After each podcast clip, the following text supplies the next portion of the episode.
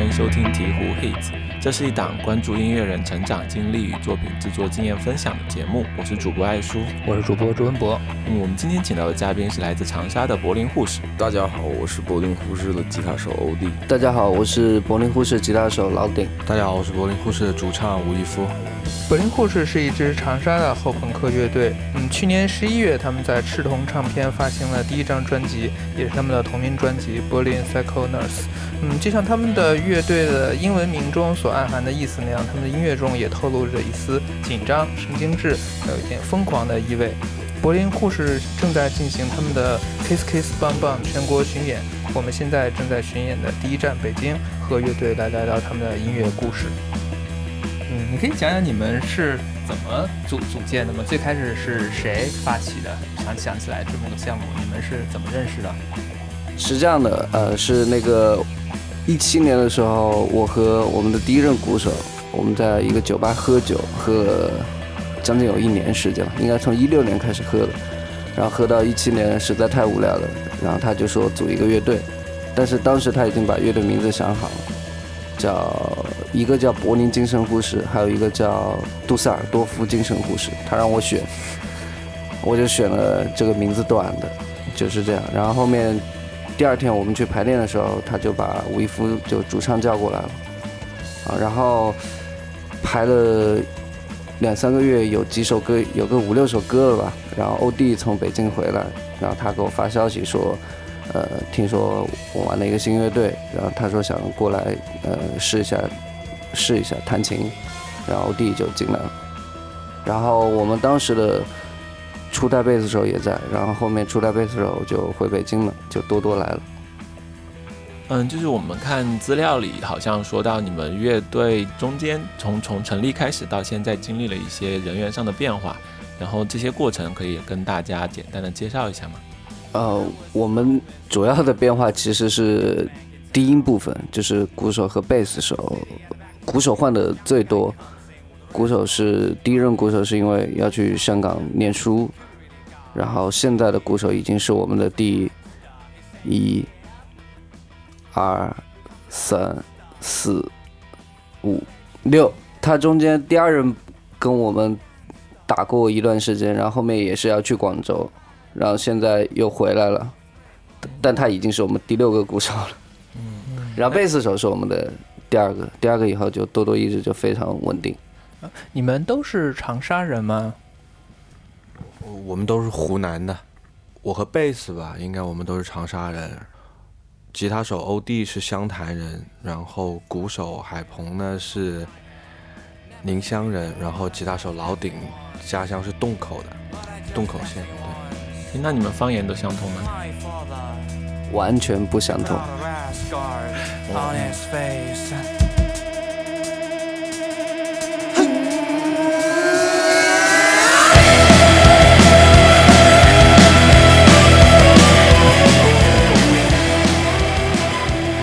对彼此的呃第一印象还记得吗？是什么样子的吗？你们是之前就认识吗？大家好像也不是所有人都认识，有一些人是通过别的人认识的。不不是所有人认识吧？我最开始也就认识我们初代的鼓手，因为我跟他是小学的同学，然后初中、高中就一直有联系，就分享音乐什么的。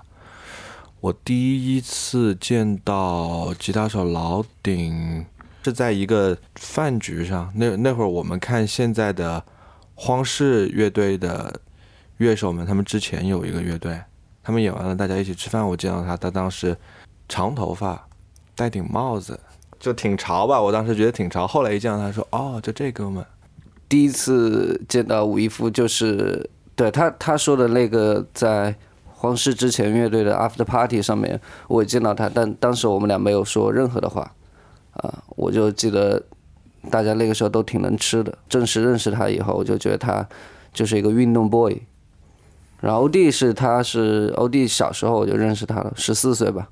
我的第一印象就是也是小孩子在长身体，挺能吃的。他去我家吃夜宵，然后把那个把我们家夜宵全部吃完了。就是因为我跟老丁很就认识还比较久了嘛，然后但是然后对于。主唱的第一印象就比较深刻一点，因为那时候觉得是一个发音很别具老外特点的一个中国男人，让我觉得很很不错，耶、没。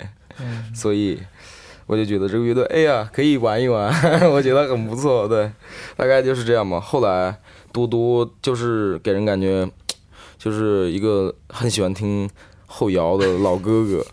对，因为在我们第一次排练下，他开车带我送我回家的时候，他在路上一直都给我放后摇，问我想不想再玩一个后摇乐队。对我当时很严重、很严重的拒绝了他。对，我想问一下，你们的这个乐队名字是你们的第一任鼓手起的，你们有问过他为什么想要起这个名字吗？而且都跟德国的城市有关系，他是有有什么德国情节吗？他应该跟我说过，但是我没什么印象了。我只记得他那个时候，他特别喜欢 birthday party，然后他说想玩一个那样的，然后我说，我说那个有点，有点太太我我现在的状态和心态可能都不是那个样子，可能还要稍微阳光一点。然后至于他为什么取这个的话，可能他跟吴亦夫说过吧，但是我实在不记得了。他可能就是他特别那段时间特别钻那种音乐风格，然后整个人就在那个环境里头，会因为他打鼓，他是特别喜欢看很多视频里头，他不光听，他去他去看现场视频，然后或者看各种纪录片，会去抓那些镜头捕捉到的细节，比如说他怎么拿鼓棒，或者说怎么敲一些那种细节，可能他那种纪录片就带的有那些。就柏林啊，那那种景象在里头，可能他想到他要玩这种音乐风格的乐队的时候，就直接带入进去了。对我们看你们这次巡演的日程设计都是安排在周末吧？然后你们是平时都有别的工作吗？对，就是在音乐人之外有没有什么别的身份？我先替没来的多多介绍一下吧，他是中国非常著名的效果器公司哈套的首席设计师。对，然后他因为做这个常年劳累，要坐在椅子上，所以腰已经不太好了。对，但是他还是很艰辛的奋斗在一线的岗位上。我是平时除了玩乐队，就是就是混日子吧，算是。然后然后会办一些 party 和办演出啊，也会做个 DJ 什么之类的，基本上就是这样。我有自己的公司，是专门专门那个给别人做视频的，然后乱七八糟的活都做吧。就是呃，平常时间是相对比较自由的。呃，还有就是我会去给别人做音响上面的那些系统什么样的这些事。我是因为不喜欢自己的工作，所以想方设法的，就是尽量的少参与到工作里头。这可能就是一些就比较经商类的一些工作之类的吧。所以我看你的那个就是在现场或者是 MV 里的打扮都是那种，就是西装领带，呃，这是这是你的平时上班的时候也会是这样的一个打扮吗？我我我上班的时候其实并不是这样，就就可能那种是因为自己看多了盖里奇啊电影之类的吧，或者是昆汀的电影，对那种形象的中年男人有一种崇拜和向往的 一种心情，所以想尽力的在一张这种少年老成的脸上进行拙劣的模仿吧，可能。就聊聊一下你们的，就是这种音乐影响吧。你们有哪些觉得你们很喜欢的，或者是你们受过影响的这样的乐队吗？国内的、国外的，呃，以前的、现在的都可以讲一讲。对，刚才你提到那个 birthday party，对但是你觉得他们太太阴暗了。嗯，呃，可能是我年纪还没到吧，或者说生活经历还没到吧，我有点就是就是我没有特别沉浸在里面，我还是喜欢就是相呃就是我喜欢刚猛的，然后音色做的很凌厉的，但是我也喜欢那种就是呃稍微绵软一点的东西，但是要有态度的。就你要问我被谁影响比较深，那太多了，我觉得太多了。然后我现在最近我一直想去听明白了，就是我最近在听披头士，我想把他们听明白。我觉得对我来说，披头士其实对我影响也挺大的吧。然后，但是我听披头士其实因为小时候听五月天，然后才听披头士。然后再说，如果后来就会喜更喜欢听像音速青年啊，然后 Noi 啊，还有当然当然还有那些经典后朋克也都是有听一段时间。对，基本上摇滚乐就是这些吧，然后其他的就太多了，爵士什么的，还有 R&B、Soul 是什么之类的，那就不提了吧。呃，因为我最开始启蒙是英伦，如果说对个人影响比较深的。就可能是我特别喜欢看词吧，然后就觉得学习的太多，所以可能印象比较深的像 Morrissey，就 Smith 的主唱，然后我也很喜欢 Alex Turner 的词，然后舞台表演包括唱的话就 Bowie 了，哦，John Mayer 还有一个，对，还有一个 John Mayer。除了词之外，我就听个人那种。人声表达的特别好的吧，就可能 Zilla Day，然后这种这种都可能偏流行一点了。Zilla Day，Caroline Polachek，然后我可能就能想到这这一些吧。嗯，对，但听你们刚才提到的这些名字，嗯，都不是那么的，就是后朋克。其实，但你们一开始。在做音乐的时候，好像这个后朋克的标标签还蛮重的。其实最开始我们刚刚都已经跳过后朋克就说了，对，这种因为后朋克基本上就是我们大家都肯定都就是稍微深一点的乐迷都听过的，我们肯定都是很喜欢的。但是在最开始，其实最主要的有一个标杆就是呃，Nick Cave 和他那个。Bad Seed 的那个乐队吧，那是我们初期很，就是因为那个鼓手加上我们自己，他带着我，像那时候我其实没怎么听过，是像等于是他带着我听的。然后那时候我感觉大家也都是因为他就更深入的去了解，然后听他们，然后其实被他在那一段时期影响很很比较重，比较重嘛。然后还有包括像那些经典的，真的我们就没有再说了，就是对太多了。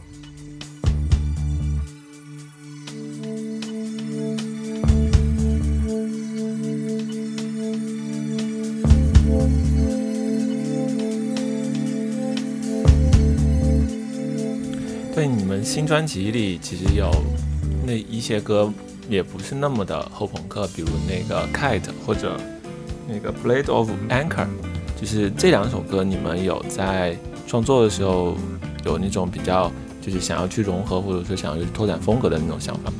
就是 Kite 确实是的，因为我们一开始这首歌我们改了很多很多很多个不同的版本，就是我们因为这首歌大概在一八年我们就写出来了，一一八年底吧，然后。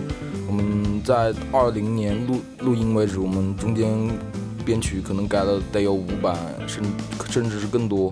嗯，但是到最后就是到进棚录音的时候，还是我一直我在逼着改，因为那时候我很喜欢听看啊，然后我就想要有有一些更多那种器乐的演奏段落，然后能够有那种 loop 的感觉，然后能够然后也可以一直在往上面堆叠情绪，然后鼓能够更有一些自由的。一些律动上面的东西，所以这个也算是一个尝试吧。对我，因为我确实很喜欢那个 在做这个歌的那个过程呢。那你还记得这个歌，呃，最开始的几个版本是什么样子？它和现在差的大吗？差的挺大的，因为它那个时候会更跟我们其他的歌会更像一些，会有更多的那种比较。狂野的吉他上面的音色，还有一些动态上面就会更大吧，动态就会大的地方就会更大。现在我们会想要稍微把它控制的小声一点，对，因为我们之前其实并没有做过这样的尝试和这样的音乐，我觉得挺有意思的。哎，我有一个问题很好奇，呃，你们是怎么样怎样来写歌的？你们是先会写这样把词曲这样写出来，然后再往上来加这样的编曲吗？让让这个歌变变成不同的方向吗？还是怎么样子的？我们基本上是先出我们所有的器乐，器乐，然后，呃，但是在出器乐的时候，就是呃，主唱也会在，就是他也会提一些意见。那基本上我们还是先出曲再出词，在出曲的时候，我大概去感受，然后把我的感受说出来，就是说我觉得这有可能是一个什么样的场景，因为。在创作的过程中有情境，或者说我们感受到情境，那样子的话，我觉得就可能会更好。所以我们现在创作的时候，一般都是大家会讨论，就是这首歌的情绪，或者说是一个什么画面，我们再根据这个画面上进行编曲的调整。刚好你你也提到了就是情境这样的事情，我觉得你们的歌曲里面就是还就是感觉挺有这种背景故事的，比如说就是这个叫 Here Comes the Gangster 是一个抢银行的故事，然后还有一个就是呃叫 Winter 是关于二战斯大林格勒的这样的战役的，呃还有 Bullet 也是一个呃。也是一个很有画面感的，像像电影一样的这样的一首歌。你们是怎么怎么样把这个东西提取出来的？我记得反正都是排练的时候，然后吴亦夫他突然就出来了词，然后他就会跟我讲，啊，跟我讲就是词是个大概什么意思。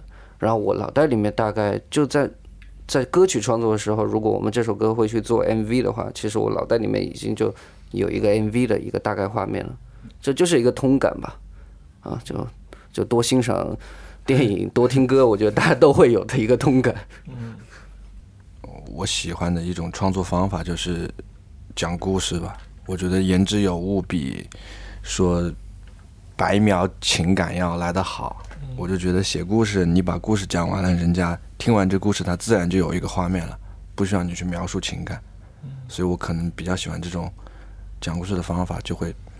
脑洞也比较大，喜欢幻想，所以我就就喜欢编故事，所以这些东西可能就呃来的比较多一点嘛。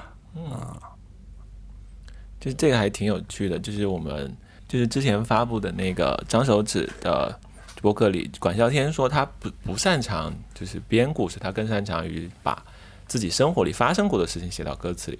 然后，那就是对于你来说，像这些故事和你自己的生活有有很直接的关系吗？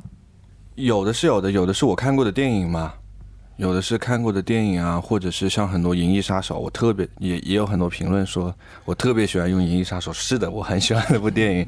然后也有很多像盖里奇或者昆汀的电影啊，然后一些老的经典的，比如说《Bullet》，它其实就是一一个电影的名字，我讲的就是那电影里头的故事。然后还有可能自己看的一些侦探小说之类的，把那些东西。加进去，自己个人的话，其实有的时候有一点，但是我觉得那东西都可能比较情感一点嘛。如果太写实的话，会不好意思，觉得太赤裸裸了，所以还是会幻想一点，就别的色彩进去，然后可能也让那个故事更加夸张一点、离奇一点啊。嗯嗯对，所以你的这些歌词的感觉，它的背景都是感觉都是在国外，不是在中国，是因为就是你就是。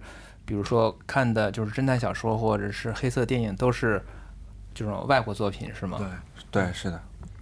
然后《Bank Girl》那个其实是当时我在菲律宾，也是工作原因出国去菲律宾。那会儿我们刚刚我记得排练完一次，然后我就说这歌我们把它录下来，然后没有没有词没有唱的情况下录下来，我拿回去好好的我把那个词想一想，然后我就在菲律宾。当时每天晚上就是戴耳机那听，然后就写写写写写，大概一个礼拜把那词完完整整写出来了吧。就参照了很多东南亚的景象，对，包括当时那个半岛酒店啊，然后 Berjaya 酒店，其中提到什么 Big Daddy Bar 也是都是在那路上看到的。哎，还有捷豹，对对对。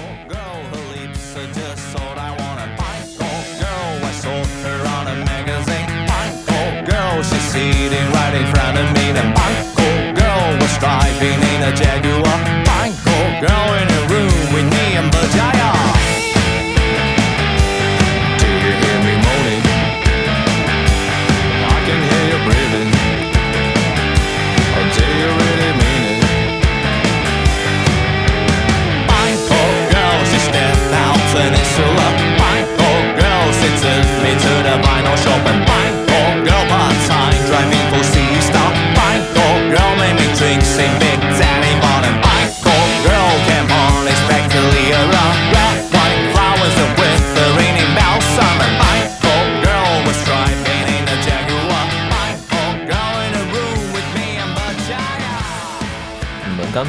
到，就是你们其实在认识的时候都有通过那个荒氏乐队的一个就是演出之后的聚餐，然后后来他们成立了荒氏乐队。这张专辑你们也是找的他们的吉他手和键盘手对来当的录音师和制作人。对，当时为什么要想着找他们呢？你们有一些其他的选择吗？然后最后为什么选了他们？呃，当时其实最开始，我和欧弟还有吴一夫，我们来过北京，我们找过，呃，找过许波，许波老师，就 PK 十四吉他手，好，然后我们还有其实有很大一部分情情况还考虑过李青青姐，但是后面都是因为疫情的关系，没办法，就大家出不去，嗯，或者你来不了。那个时候的鼓手菲菲，他在广西，他都回回不了长沙，又听到了荒氏他们自己的专辑又出来了，然后我们当时也必须到了要要开始做这件事的时候了，我们就经过一致的讨论以后，就是呃选择了让就是老谭和徐聪来做我们的制作人和录音师，而且因为棚就在长沙，我们棚时可以无限，就可以抠很多的细节。然后有个特别有趣的事，是因为我们鼓手都回不来，所以是我们的现场调音师张九章去帮我们录的鼓，就每一首歌都是他录的。嗯，所以这张专辑是什么时候录的？是去年四月三那个时候吗？就是疫情比较紧张的时候吗？什么时候大约？四月初开始录的吧，录好像就大家磨磨蹭蹭的录到六月中旬，然后中间还出去演出。特别不认真，然后后面好像我们自己觉得，我们就就自我批评，就觉得不好。我觉得这都是我们第一次，就我们也不是个人第一次吧，就是作为乐队第一次来在录音室中最后呈现自己的作品，可能觉得还有很多东西要打磨。如果说是是去北京找个棚录一周的话，最后出来的结果可能。就像我录唱啊，他们录，特别是那首《Cat》中间那个吉他和那个贝斯的那些小细节，就可能做不到完完善吧，都不说完美。所以我们觉得，如果在长沙的话，我们能够花大量的时间泡在里头，一天录一点，一天录一点，最后把它弄出来，也是一个比较好的呈现方式。那在这个过程当中，他们有给你们提一些什么比较比较好的建议吗？老谭是很负责的制作人了，真的。他我们每一个部分在录制的情况下面，我们录多久，他就在那里多久。当然他，然后他听完了我们就是我们的那个呃参考轨以后，然后他就对每一个歌他看歌词，然后确实提出来一些，比如说有一些。没必要的一些多多出去的小节，他就斩钉截铁的说说这里听我的，把这里砍了，什么之类的。我们在第一次就是进棚的第一天，就是说我们把歌从头到尾演一遍，然后他录个参考轨下来之后，给出了一个大体的修改意见，就是他觉得大部分歌是不用动的。我记得清楚的是有《Bank Girl》是吧？他把后面一段吉他砍掉，然后《Battle Song》也是，就是他说他从。可能有些歌的段落上头，他给了一点修改建议，但是其实细节上面，他还是说这个东西，我希望做出来是属于你们自己柏林护士的声音，然后就在具体的编的情况下，他说那你们自己去编，你们慢慢编，我不在旁边慢慢听。他告诉你，哎，这个好一点，那个不好一点，实在你找不到了，来来，这里这里这里这里，他就给你给你点播一下，就出来，那这个可以吧？我们哎，可以可以可以，那就那就这样，可能是这样吧。因为我们像之前可能编的就会更重复性一点，或者说更死板一点，啊，然后他也会提出他的建议说。就是希望能够来一个更不一样的东西，来添加一个什么样的色彩，或者说干脆这一段就不要了，直接把它空下来这样的。比如他把之前我要弹的内容就直接砍掉了，说你重新再编一个吧。对，就这种。嗯，哦，这个是不是和他们自己玩的那种偏就是前卫，或者说是那种音乐风格有关系？因为他们的吉他或者编曲都会相对的复杂和就多变一些。我觉得他可能是从制作上考虑的吧。嗯。就是他觉得你的表达不到位，就是你有你自己的想法，但是你当时那个想法可能在你排练里头，你觉得那我就是这样加进去了。但是他从一首歌上来说，你这个第一不够吸引人，第二又没有自己特色，他可就可能是这样想的。我觉得他站他角度，可能是从制作上来说，你既然要加这一段，你就把它更加吸引人一点，或者是怎么样，就是说我陪你在这搞一下，我们重新把这编出来。我记得有一次我在录吉他的时候，我已经实在受不了了。我大概那一天已经录了十个小时了吧，我人都已经快录困了。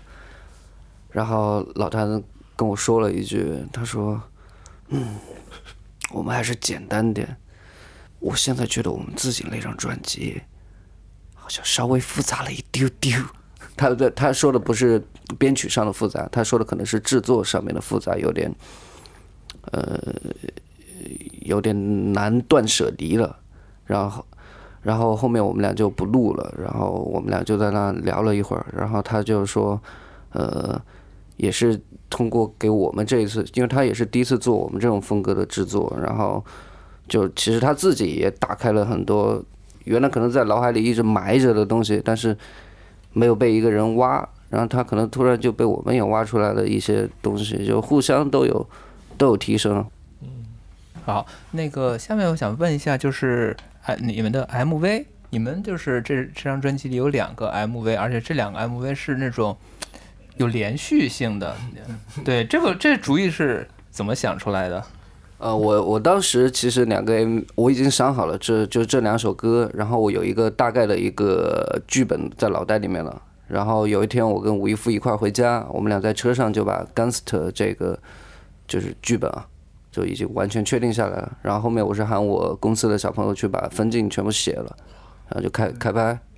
然后 Cat 那个是是那个第一个是可能是时间的问题，第二个还有一个是预算的问题。Cat 已经不能够就是再那样去折腾了，然后我就选择就用那个就其实是模仿《落水狗》里面中间他们吃早餐那一段，就一他们是一个一镜到底加两个镜头互相打，就切的很很圆润的啊，我们就是是这样的。嗯，对，其实我觉得你们这个 MV 其实拍的挺好的，不管就是你们演员的就是表现，还有就是那种最后那个开始就开始从一个镜头移到右边来，然后你们拍的也都挺连续的这种。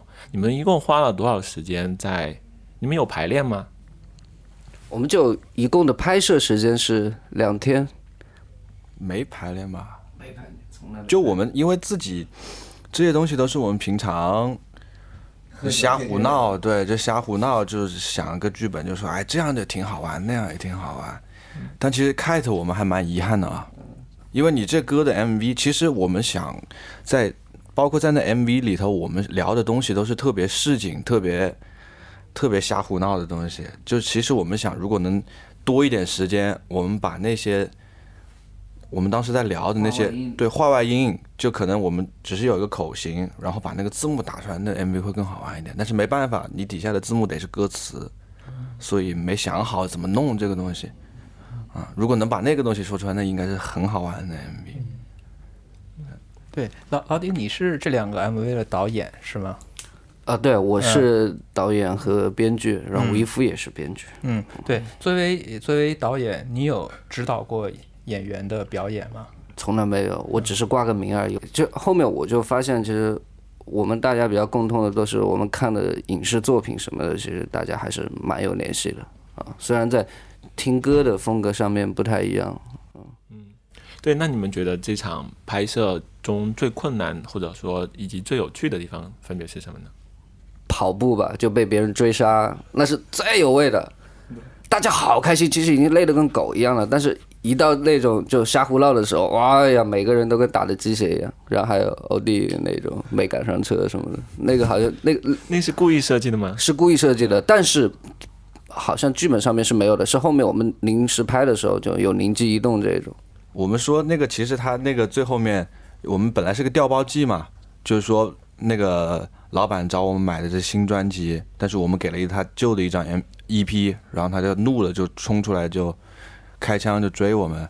那个时候就想是欧弟跑着跑着，他穿一背带裤，跑着跑着摔了一跤，在后头没赶上，然后那个新专辑从他那口袋里的背带裤口袋里可能掉出来，然后镜头补过去，但他就不愿意不乐意摔，他发好大的脾气。但他最后想了一个也是一个很他个人喜欢的，可能周星驰吧那种刻意表现的好像整个情绪在 MV 之外，但是最后你一看来又特别和谐的那种诙谐和恶搞吧，是吧？有一点。来，聊聊巡演，就是马上要开始了，这算是你们自己的第一次巡演是吧？你们之前的巡演好像都是跟别的乐队一起的，嗯，你们对这次巡演有什么样的期待吗？我希望我自己，呃，就是更加自律一点，然后多休息、多睡觉，嗯，然后呈现的更好。然后我也希望就是大家不要演完以后下来开会，嗯下来开会是什么意思？因为我因为我们演过一次开会的，演完我们在楼上开了三个小时会，对你们乐队自己吗？就没演好，对，嗯，然后就互相自我检讨吧，然后提问题，说以后怎么在排练中解决。哎，那那就不说了吧，反正就希望他的希望就是不开会嘛。我的希望是来看演出的各位好朋友的要做好防疫的工作，这是最重要的，身体健康才是最重要的。就算我们开会也没有关系，自己一定要注意好自己的身体健康。对该戴口罩就戴口罩，该做核酸就做核酸，该去打疫苗就打疫苗。对，这是最重要的。对，之前的你们的巡演，嗯，你们有什么有有意思的回忆吗？比如说你们去年是和卡塞卡一起演过一些，在之前你们和那个 Happy w e a r 一起也巡演过。我们和 Cars 那个不不是共同巡演吧？那个就是 Cars 他们的巡演，然后因为当时青姐啊、守望包括二姐可能提携我们，呃对提携我们，确实是提携我们，可能听了就觉得我们几个还音乐可能一般般，但是人还比较有意思，就说那就带着你们一块玩几站，可能应该是这种。然后和海皮威尔那次是我们就两个乐队一起琢磨出来的、创作出来的一个小巡演。那个巡演定就定的很莫名其妙，就是我们 Happy VR 那次，就我们那天只是过去找他们，就坐一会儿聊天，然后他对我们去武汉演出，然后我和老顶提前一天过去了，还有菲菲，我们三个人就跑到他们小区，然后两次说啊，我们今天就不出门了吧，因为我的脚就是受伤了，我的脚痛风了，我哪里都走不了。然后我们就坐在他家，然后我们就大眼瞪小眼，然后他说突然说，哎，要不我们去巡个演吧？然后我们就开始打电话，然后就各种订场之类的。就那一天晚上就把那一那一个巡演就定下来了。对，就一个小时。我记得他们说的是，他说就是加满就说我们搞个巡演吧，这两个人也是就就嘴嘴上没门，就说、啊、行啊搞啊。然后梁晨，那就今天把场子定了，谁都不准走。就大家就开始找 live house 的电话轮轮着打，是吧？对。然后就凑凑凑凑档期，根据档期来定那个顺序。然后就把诱人巡演给定下来了，其实那样还蛮高效的，先斩后奏。我们我们定完了之后，再给经纪人猫川打个电话说，我们定了个巡演啊，场子都已经定完了。他说，那我怎么给包钱呢？我说不管不管不管，我们反正已经定了。我给猫川打电话，他的第一句话是什么？他应该有十几秒没说话，什么？就他不敢相信，就我们一晚上就我们那一晚上订了七八站，我们三个人在。在房间，在他家打，在梁策家里打电话啊，就这样。然后后面茂川就说：“好吧，那算一下钱吧。”然后就就就就就就就临时可能调度了一一些钱过来给我们了，啊。然后第二天就开始安排人做海报，那是我我经历过的非唱片行业最高效的一次这样的事件。对，那还是得靠自己。嗯，就从去年你们年底十一月专辑发布之后到现在，你们有写一些什么新歌吗？有，有三首。嗯，那这些歌会在巡演中演吗？都会演。可以，你可以给大家讲一下这三首新歌是关于什么的故事吗？呃，三首新歌首先第一个是一个，就可能我就不说名字了吧。大家如果在听了这期播客感兴趣，去了我们现场的话，看能不能自己对上号。其中有一首是偏海明威式的吧，就大家都觉得就可能是一种比较呃抒情，就给一个宏大画面是吧？海的中间呃这不七七八八的那种，就偏海明威式，就挺海明威的吧。一个故事我也具具体说不清是啥。另外一个是说的一一位牧师，一位醉酒的 preacher man，他去。放弃自己的信仰去追求一个女女孩的故事，然后遭到唾弃，哎，这么一个，还有一个就是一个精神病人的抑郁，就是好像精神病人睡着了之后，在他梦中发生的事情啊。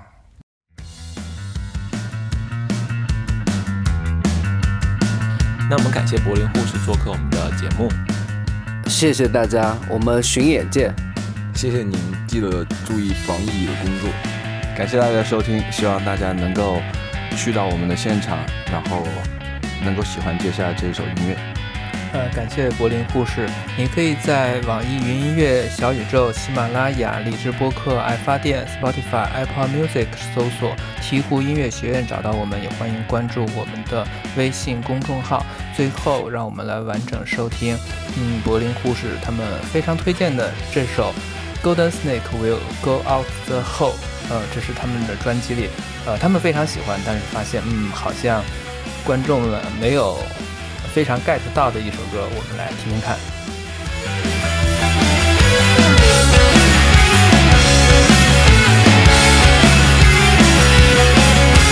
Don't you see me sweating over? Nonsense shit just drives me nervous. Everything looks so familiar. Like all this time I am diver Don't you see me sweating over Nonsense shit just drives me nervous Everything looks so familiar. Like all this am diver. Crazy feminist speaking everywhere. Boring TV shows feeding all over. Dumbass expertise lecturing everywhere. Vegas Motor Show ain't a boat over.